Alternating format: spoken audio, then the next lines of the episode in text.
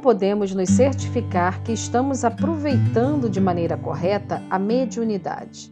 Olá, bom dia. Que a paz de Jesus invada os nossos corações nesse instante. Sou Melissa dos Santos e esse é mais um podcast Café com Espiritismo. Estamos refletindo juntos nas lições de Emmanuel do livro Seara dos Médiuns, Psicografia de Chico Xavier. Emmanuel nos traz explicações mais aprofundadas dos ensinamentos do livro dos médiuns. Na semana passada, falamos dos espíritas exaltados e do fanatismo, e de como isso pode ser nocivo. Hoje, continuando no tema, iremos falar daqueles que caem nas teias do deslumbre e da fascinação, achando-se médiuns superiores ou com comunicação superior aos demais. Aqueles que usam a mediunidade de forma incorreta e que, de certa forma, o ajudam para que as pessoas desacreditem na continuidade da vida além da vida. Emmanuel teceu comentários com relação à questão 25 do Livro dos Médiuns. Nesse trecho, Kardec diz assim: abre aspas. Não podemos omitir uma categoria a que chamaremos incrédulos por decepções. Abrange os que passaram de uma confiança exagerada à incredulidade porque sofreram desenganos. Então, desanimados, tudo abandonaram, tudo rejeitaram. Fecha aspas. E segue o codificador também explicando por que isso acontece. Abre aspas. Ainda aí o que há é o resultado de incompleto estudo do Espiritismo e de falta de experiência.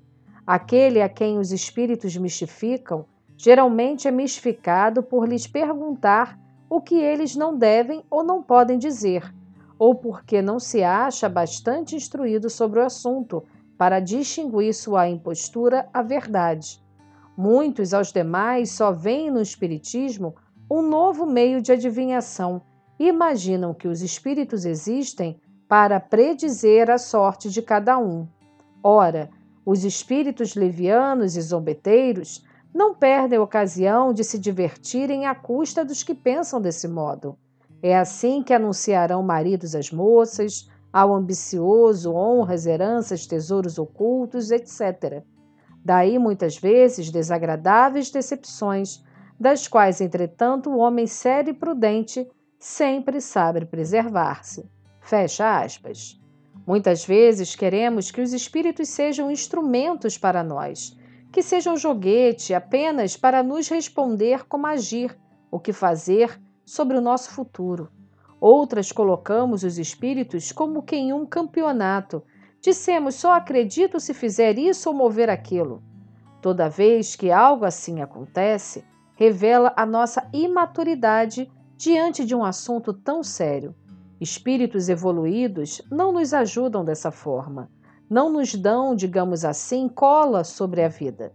Eles podem até nos orientar, mas não irão dirigir nossos passos nem decidir por nós. Quem tem responsabilidade de construir a própria estrada somos nós mesmos. Não raro, essa postura vem do próprio médium.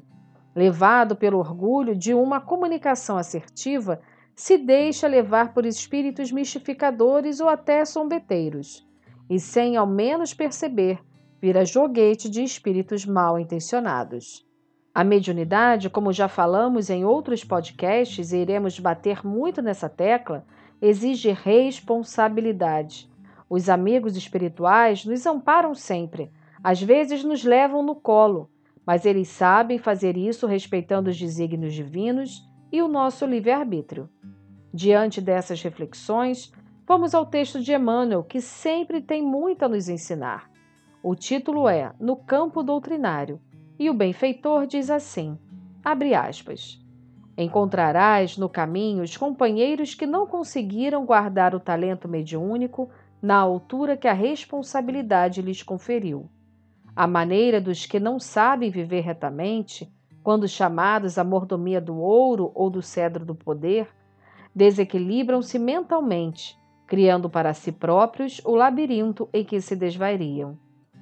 Começam abandonando a disciplina profissional, que julgam vexatória. Debandam de pequeninos deveres familiares que, naturalmente cumpridos, formam o alicerce das tarefas maiores. E transformam-se em joguete da fascinação que os inutiliza. Julgam-se, então, mensageiros especiais. Ausentam-se deliberadamente do estudo, abraçam exotismo contundentes.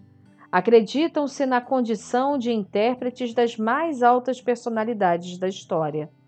Não admite advertência. Supõe dominar o passado e o futuro.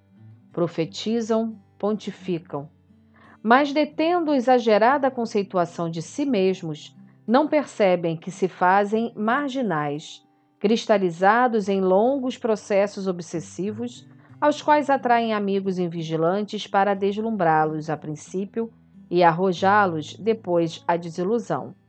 Em verdade, não podemos evitar que irmãos nossos se prendam a semelhantes situações perigosas e lastimáveis.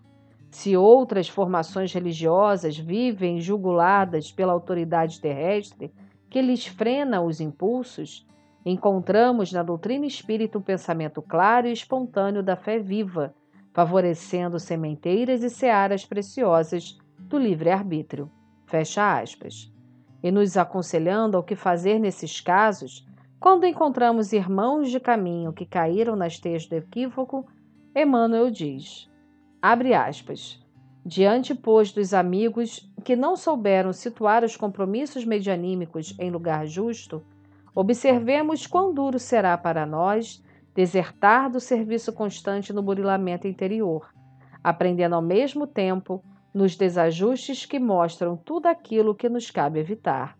Em seguida, se possível, ajudemo-los com a palavra evangélica Entretanto, se essa medida não pode ser posta em prática, à face das circunstâncias que nos obrigam a emudecer, lembremos-nos de que é nossa obrigação trabalhar sempre mais na expansão dos nossos princípios, para que se faça luz nos corações e nas consciências.